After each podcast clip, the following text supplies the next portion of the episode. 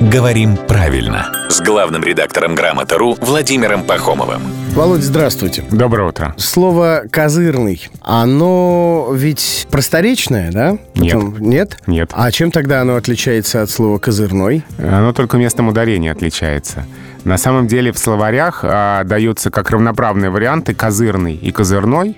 И только самые строгие словари, адресованные работникам эфира, нам с вами, которые выбирают только один вариант, этот самый в- вариант рекомендует «козырной». Ну вот я почему и сказал, Да. что «козырный», он все-таки более просторечный, тем более, что... Нет, нет, он не просторечный, он в рамках литературной нормы, это не ошибка. Но он же пришел все-таки из жаргона, говорят, это козырное место, там, типа, когда, э, ну, хотят похвалить, я не знаю, сделать рекламу, говорят, козырное место. Э, Да, но сейчас у него нет этого жаргонного оттенка, и в живой непринужденной речи вы смело можете употреблять это слово. Это не ошибка, не просторечие, не жаргон, нормальный литературный вариант.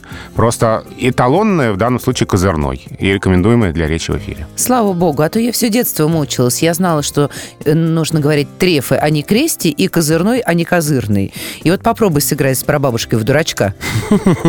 А а подкидной, так это вообще-то мовитон, Ева. Ну кто играет подкидного? Иди во двор выйди, там играй. Мы в нормального. Сразу видно человека с опытом. Я сейчас в том числе про главного редактора Грамотру Володю Пахомова.